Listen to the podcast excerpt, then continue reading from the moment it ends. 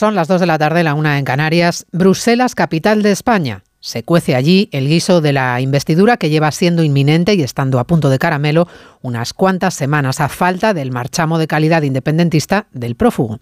El saco de la amnistía es amplio, caben más nombres. Se puede dar de sí la horma un poquito más todavía y Puigdemont, que juega con las prisas, estira el chicle ahora que tiene agarrado por el cuello al PSOE. No sea que a Sánchez se lo trague la ola en el último minuto y se quede sin boda y sin gobierno.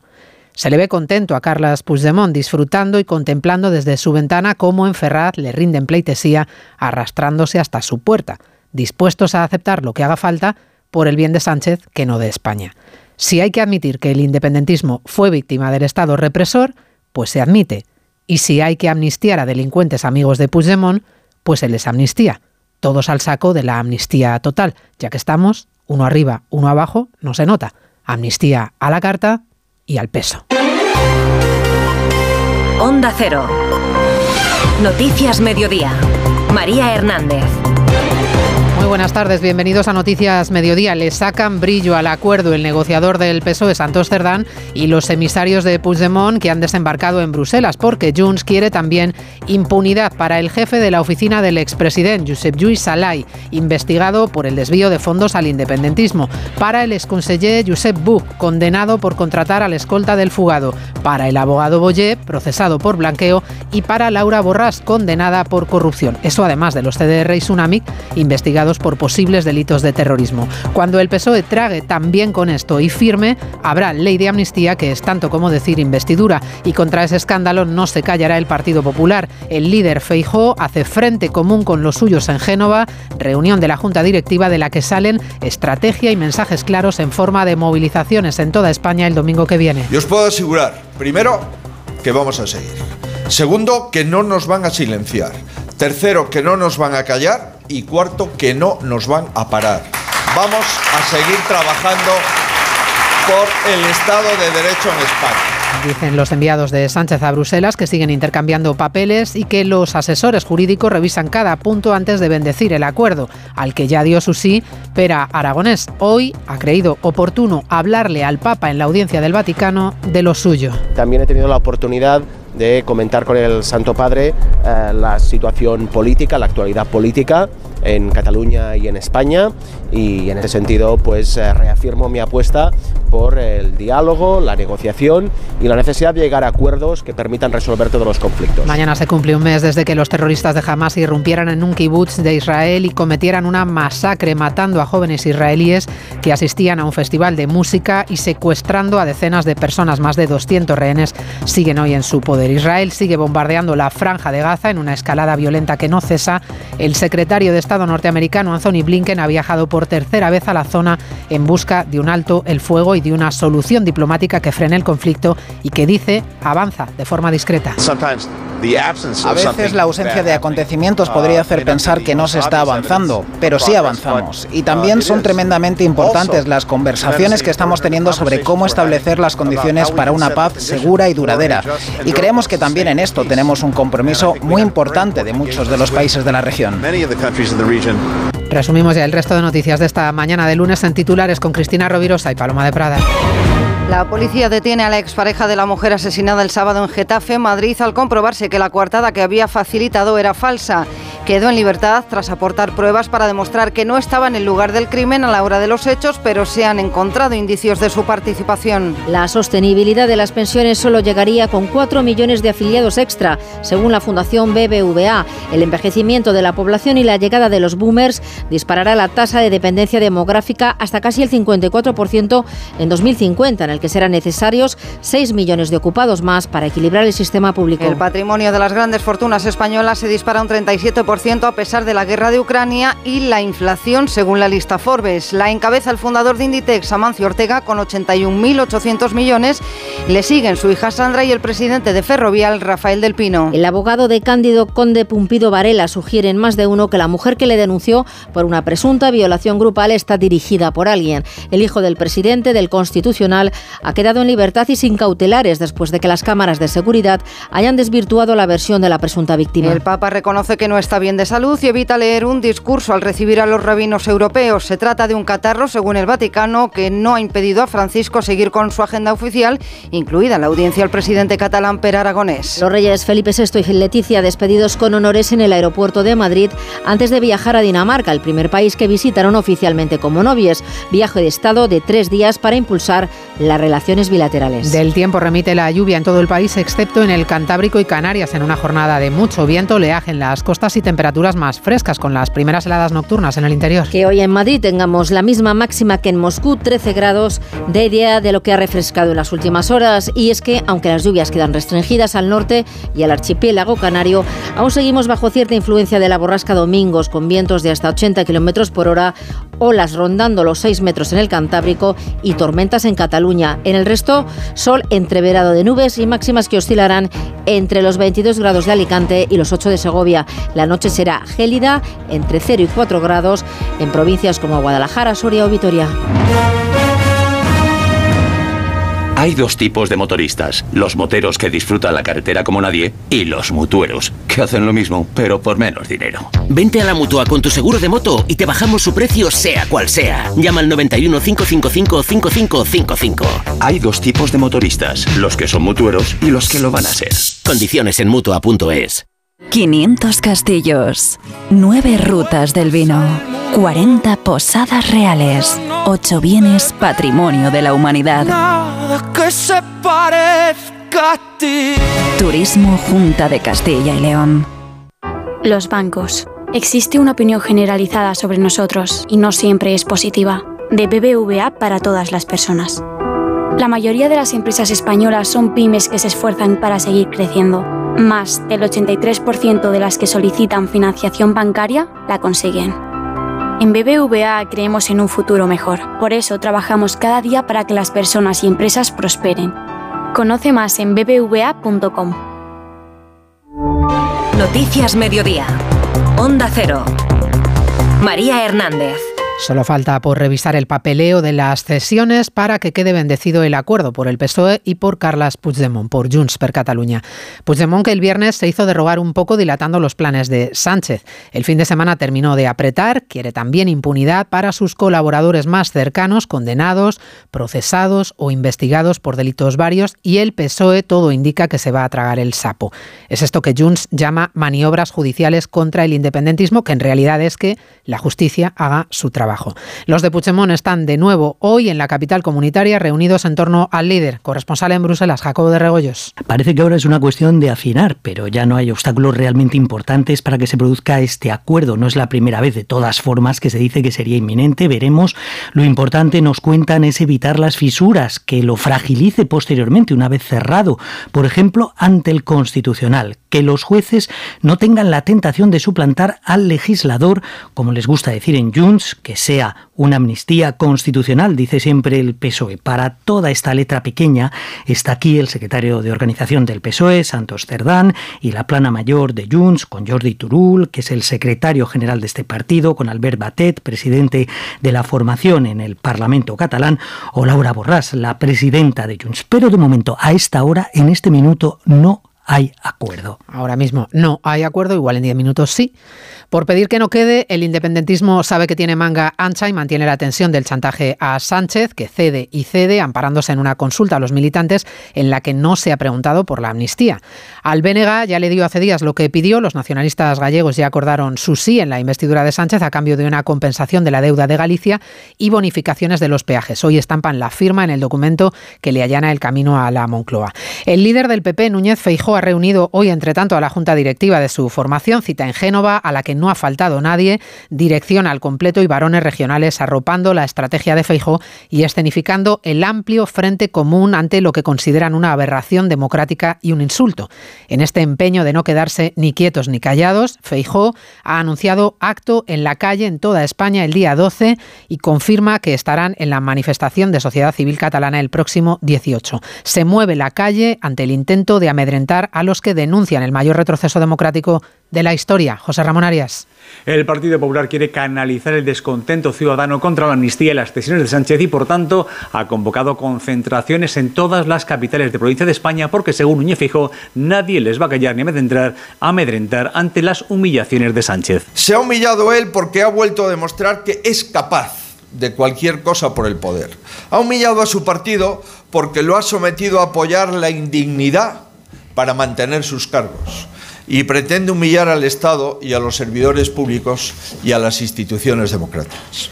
El líder del PP, arropado por todo su partido, ha asegurado que estamos yendo hacia un precipicio democrático donde los jueces pueden ser señalados y quienes provocaron disturbios y atacaron al Estado van a salir indemnes. Núñez Feijóo anuncia que no habrá elecciones porque los que están negociando en nombre de España no quieren y se irían a la oposición.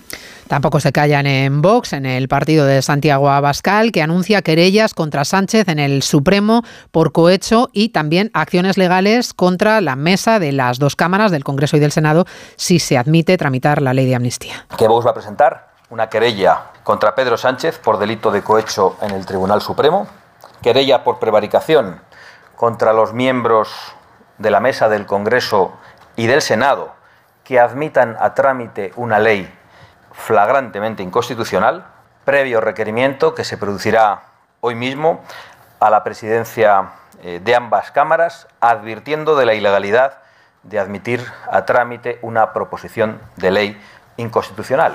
La semana pasada fueron implacables en su escrito los ocho vocales del Consejo General del Poder Judicial que le pidieron al presidente del órgano de gobierno de los jueces un pleno extraordinario para debatir y, en su caso, aprobar una declaración de condena de la amnistía, por suponer, sostienen, la abolición del Estado de Derecho. Hoy se celebra ese pleno a las 7 de esta tarde y si hay quórum, la declaración se someterá a votación y podrá salir aprobada, pese a los intentos del vocal progresista Álvaro Cuesta por impedir el pleno y la votación. Eva Llamazares. Cazares.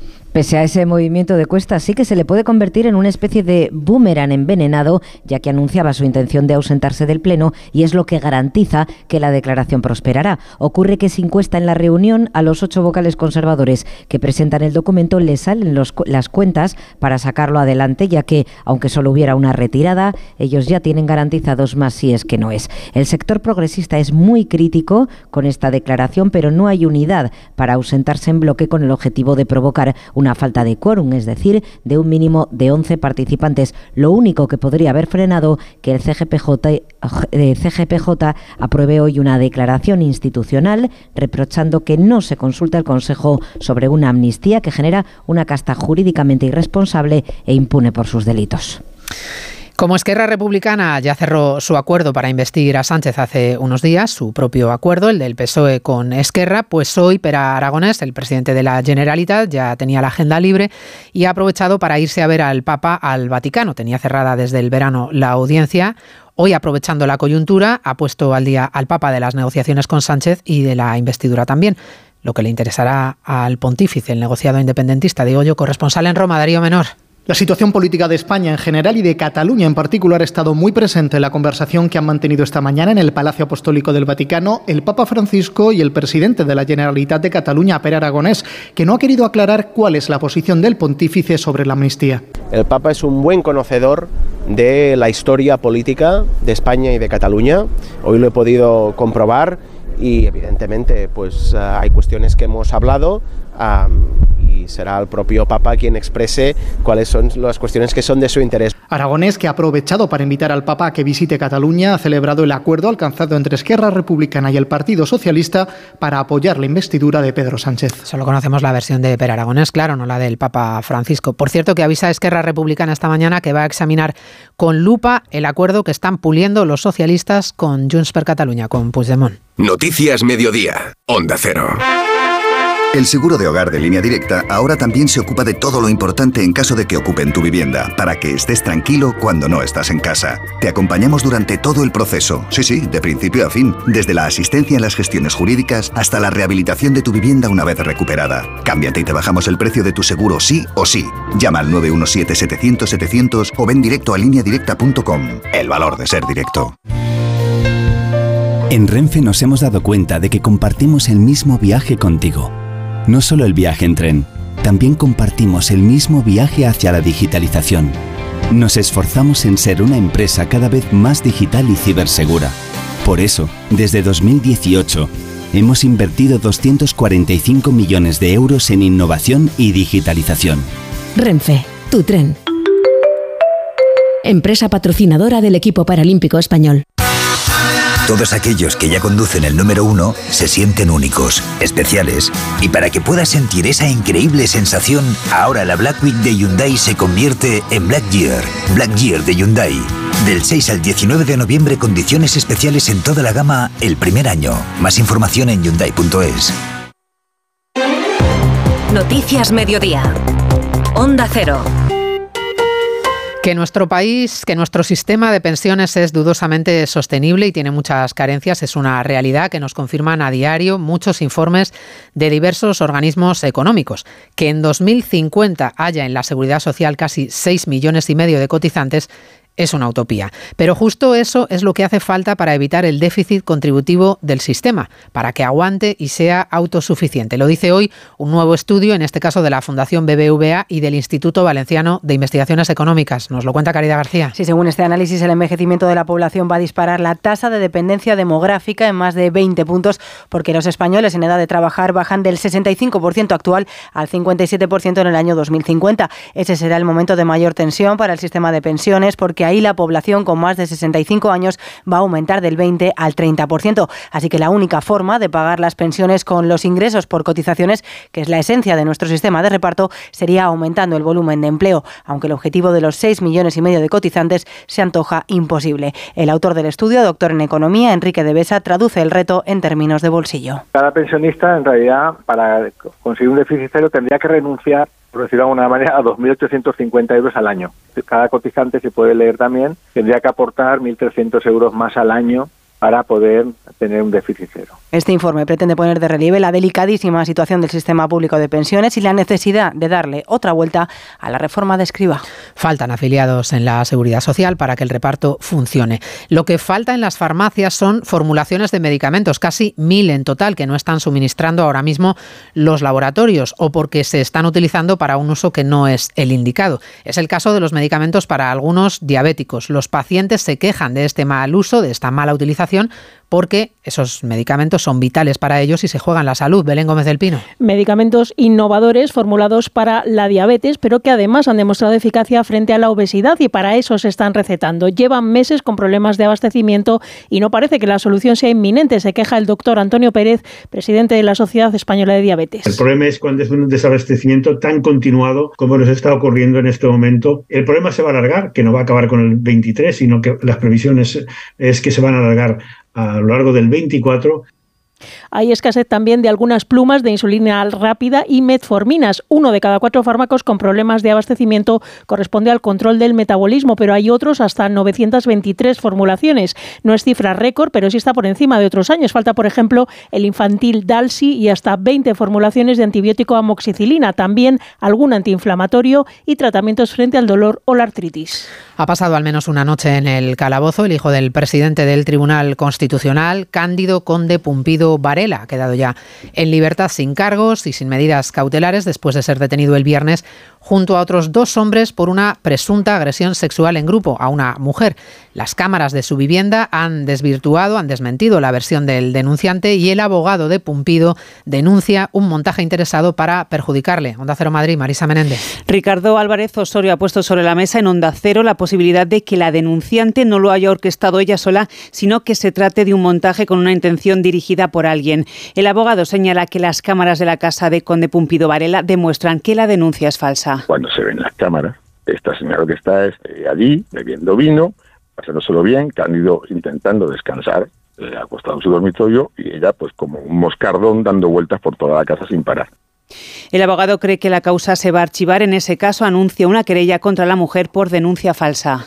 Le recuerdo que la policía ha detenido a la expareja de la mujer asesinada el sábado en Getafe, en Madrid, al comprobarse que la coartada que había facilitado era falsa. Quedó en libertad tras aportar pruebas para demostrar que no estaba en el lugar del crimen a la hora de los hechos, pero se han encontrado indicios de su participación. Y además el Gobierno y las comunidades autónomas han aprobado hoy lunes en la conferencia sectorial de igualdad ampliar un año más la ejecución del proyecto de creación de servicios de atención integral 24 horas a víctimas de violencia sexual. Noticias Mediodía. La salud es indispensable en nuestras vidas. Una buena salud bucal se refleja en la salud general. Por eso el primer paso es la prevención con Vitis. Protege y cuida la salud de tus encías con la gama específicamente diseñada y formulada de cepillos, pastas y colutorios con CPC de Vitis Encías. De venta en farmacias y para farmacias. Vitis, más que una boca, es salud. Gracia es médico y a su tío le duele la cabeza por una reseña falsa sobre él en Internet. No te preocupes, habla con AMA, porque con el seguro de responsabilidad civil profesional te ayudan a gestionar y proteger tu vida digital profesional. AMA, seguros para profesionales sanitarios y sus familiares. Infórmate en amaseguros.com o en el 911 75 40 37. ¿Necesitas relajarte y encontrar la calma? ¿Descansar mejor? Tenemos la solución. Tila Alpina Milbus te ayuda a combatir el estrés y a conciliar un sueño reparador. Descubre el poder de la naturaleza en cada sorbo. Relájate y disfruta de la vida con Tila Alpina Milbus, de venta en farmacias y para farmacias. Vamos ya con el deporte. El Real Madrid falla ante el Rayo y deja al Girona líder de la liga en solitario. Oscar Conde, buenas tardes. Buenas tardes, María. Sensacional temporada la que está cuajando el conjunto catalán, que tras 12 jornadas se coloca en lo más alto de la clasificación con 31 puntos. Solo ha cedido un empate y una derrota. Ventajan los de Mitchell en dos puntos a un Real Madrid que sufrió anoche su primer pinchazo en el Bernabéu. No pasó del empate a cero ante un combativo Rayo Vallecano. Dominaron los madridistas el duelo, pero fueron incapaces de batir la portería rayista. Pese a todo, satisfecho Carlo Ancelotti. Bien jugado, creo, con buena actitud, con energía, muchas oportunidades creadas. Nos ha faltado un poco de acierto al final, pero sí, estamos dolidos por el resultado. El partido ha sido bueno, en mi opinión. Si teníamos que ganar un partido, mejor ganar contra Barcelona que contra Rayo. Un partido que jugó desde el minuto 10 Jude Bellingham con problemas en su hombro izquierdo. Se ha confirmado hoy que sufre una pequeña luxación que le hace ser duda para el partido Champions del miércoles ante el Braga. El resto de la jornada dominical nos dejó la victoria del Athletic de Bilbao en campo del Villarreal 2-3. Queda tocado Pacheta en el banquillo amarillo. Triunfo importantísimo del Valencia 1-0 ante el Granada con un polémico penalti transformado por Pepelu. Y también superó por la mínima el Alavés a una Almería que sigue hundido como colista. Décimo segunda jornada que se completa esta noche con el Getafe Cádiz antes de que mañana se abre una nueva semana Champions. Juega mañana martes el Barcelona en Hamburgo ante el SAC Tardones, fuera de la convocatoria aún los lesionados Sergi Roberto y Frenkie de Jong, mientras que el Atlético de Madrid recibirá en el Metropolitano al Celtic escocés con la buena noticia del regreso al equipo del brasileño Lino. Sufrieron hace dos semanas los rojiblancos en Glasgow para sumar un empate. Espera también mañana un partido duro. Diego Pablo Simeone. Pienso que van a jugar de la misma manera. Lo hicieron en el campo del Feyenoord exactamente igual. Han mantenido ese espíritu de juego porque se ve que lo lo, ejecutan de una buena manera y no me imagino otra cosa que el inicio que han tenido en el partido en casa de ellos. Pero no tengo ninguna duda que va a ser un partido duro, difícil, ya es oficial el aplazamiento del Mallorca Cádiz de Liga previsto para este domingo. El atacante balear Murici debe jugar el día 12 con Kosovo, su partido ante Israel, pospuesto desde el mes de octubre por el conflicto bélico. FIFA amplió el periodo de partidos internacionales para estas selecciones y se ha decidido aplazar ese Mallorca Cádiz para no perjudicar al conjunto bermellón. Además, en segunda, el duelo Zaragoza-Oviedo va a cerrar hoy la jornada que nos deja la destitución de Luis García como técnico del español. Su relevo es Luis Miguel Ramis hasta final de temporada y lejos del fútbol, el gran protagonista del fin de semana sido Fernando Alonso, grandísimo podio en el Gran Premio de Brasil de Fórmula 1, exhibición del asturiano para subirse al tercer cajón tras adelantar en la última vuelta al Red Bull de Checo Pérez e imponerse al mexicano por milésimas en la línea de meta. Feliz con esa tercera posición, Fernando Alonso. Cuando me adelantó a dos vueltas del final, pues bueno, dije cuarto es lo que hay, pero se fue un pelín largo en la 1 y me dio esa oportunidad luego para juntarme en la 2 y en la 3. No sabía ya ni si faltaba una vuelta o dos y cuando vi la bandera también me pilló un poco por sorpresa que era ya la última vuelta y pasamos eh, rueda con rueda. Así que creo que desde fuera más emocionante que desde dentro, que parecía que lo tenía más controlado y no era así. La victoria en el circuito de Interlagos fue para el campeón del mundo Max Verstappen. Logró Carlos Sainz un meritorio sexto puesto. A ver esa foto, decir patata. ¡Hijolusa! Es que decir patata es decir hijolusa. Entre nuestra gran variedad encontrarás la patata perfecta para tu plato, siempre con la misma calidad. Patatas hijolusa. Empresa colaboradora del Plan 2030 de apoyo al deporte de base. Sabemos lo importante que es sentirse acompañado. Por eso en CaixaBank ahora cuentas con un préstamo para hacer realidad tus ilusiones. Solicítalo desde el móvil o a través de tu gestor. Infórmate en caixabank.es. CaixaBank, tú y yo, nosotros. Siempre que se mantengan las circunstancias económico-financieras del solicitante en el momento de la solicitud. 29. Tus nuevas gafas graduadas de Sol Optical. Estrena gafas por solo 29 euros. Infórmate en soloptical.com. Ramen de alubias luengo, like. Crema de garbanzos luengo, like. Las fotos de tu jefe de fin de semana, ay. Las legumbres luengo te lo ponen muy fácil para gustarte. Se preparan de mil maneras y su sabor es único. Legumbres luengo, la nueva pasta. El Gran Tour de Cataluña es una propuesta de varios itinerarios para recorrer Cataluña a tu aire por carreteras secundarias conociendo su patrimonio, naturaleza, gastronomía y experiencias. Ya tienes disponible un nuevo episodio, una nueva guía sonora para tu próximo viaje a Cataluña. Descúbrelo en ondacero.es barra podcast y en la aplicación de Onda Cero. ¿Te vienes? Noticias Mediodía. Onda Cero. La ONU intensifica la presión para que haya un alto el fuego entre Israel y Hamas. Todas las agencias de Naciones Unidas han firmado un comunicado y el jefe de la política exterior comunitaria, José Borrell, hace un llamamiento a la diplomacia europea para que la Unión se implique en una estrategia política y no en una solución militar. Israel mantiene intensos bombardeos contra la franja y argumenta los ataques contra hospitales, explicando que Hamas los usa como plataforma para lanzar misiles. Ha ganado protagonismo en las últimas horas el presidente de la Autoridad Nacional Palestina, Abu Mazen, que se ofrece a mediar. Corresponsal en Jerusalén, Hanna Beris. En Israel no se ha comentado en especial la iniciativa de Abbas y el énfasis parece ponerse en la posibilidad que Qatar, que tiene gran influencia sobre Hamas y también le ha proporcionado una cuantiosa suma de dinero, sea quien negocie la posibilidad de liberar a los 241 israelíes secuestrados. Israel aclara de todos modos que mientras los 241 no vuelvan a casa, ni se considerará aquí un alto el fuego humanitario. El operativo militar israelí continúa avanzando, concentrándose en la intensificación de los ataques a la infraestructura armada de Hamas, como los comandos especiales del terrorismo y los túneles subterráneos. El secretario de Estado norteamericano Anthony Blinken sigue su gira por la zona para abordar la situación. Ha discutido hoy con su homólogo turco, el ministro de Exteriores de Turquía, y ha garantizado que están trabajando para permitir el paso de más ayuda humanitaria, para que haya una pausa en los bombardeos y para que los rehenes en manos de Hamas sean liberados. Corresponsal en Turquía, Andrés Maurenza. Blinken ha asegurado que espera que la ayuda humanitaria a Gaza aumente en los próximos días como resultado de las conversaciones mantenidas en diversas capitales de la región. También afirmó que su gobierno sigue trabajando junto a Israel en las cuestiones prácticas para declarar pausas humanitarias en sus ataques a Gaza y permitir la asistencia a la población civil, algo que por el momento Tel Aviv parece no acatar y que a las autoridades de Turquía y de otros países musulmanes de la región les parece insuficiente, pues exigen a Washington que utilice su influencia para que Israel declare un alto el fuego de inmediato. El jefe de la diplomacia estadounidense también ha pedido a su par turco y a otros homólogos de la región que utilicen sus relaciones con Hamas para conseguir la liberación de los rehenes que todavía mantiene en sus manos la organización palestina, y reconoció que una pausa en los bombardeos israelíes ayudaría a lograrlo. Noticias Mediodía. Oye, ¿sabes que si te vienes a Yastel te llevas un smartphone gratis? Sí, sí, has oído bien. Un Xiaomi Redmi 12 gratis. Con una cámara y una batería súper potentes. Llévatelo con la fibra y móvil 5G de Yastel. Pero date prisa, que son unidades limitadas. Llama ya al 1510 y estrena un Xiaomi gratis. Venga, llama al 1510. Polestar 2. La evolución continúa. Mayor autonomía, mayores distancias.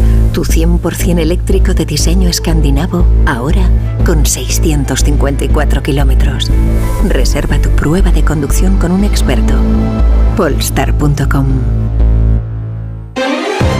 Noticias Mediodía. Onda Cero. Repite como el más rico de España un año más. Amancio Ortega, el fundador de Inditex, engorda su fortuna junto a su hija Sandra, la segunda en la lista Forbes. Los 100 españoles más ricos siguen aumentando su riqueza, casi 200.000 millones más que el año pasado. Jessica de Jesús. Amancio Ortega se sitúa en cabeza de esta lista Forbes con una fortuna de 81.800 millones de euros. Su hija Sandra Ortega en segundo lugar con un patrimonio de 7.100 millones de euros. El presidente de Ferrovial, Rafael del Pino, en tercer lugar.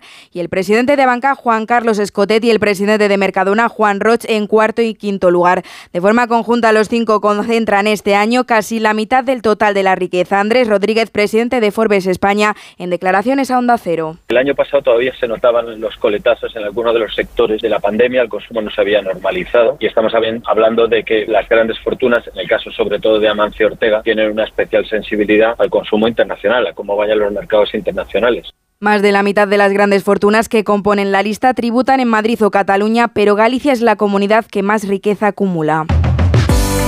Les cuento además la acción vandálica de dos activistas climáticos que han atacado a martillazos la Venus del espejo de Velázquez en la National Gallery de Londres. Han conseguido romper el vidrio protector de la obra. El cuadro se ha retirado para evaluar los daños. Terminamos así este rato de radio. En la realización técnica ha estado Dani Solís. En la producción Cristina Rovirosa. Volvemos a las 3 con el resumen en 3 minutos de la actualidad de este lunes. Hasta luego. En Onda Cero, Noticias Mediodía, con María Hernández.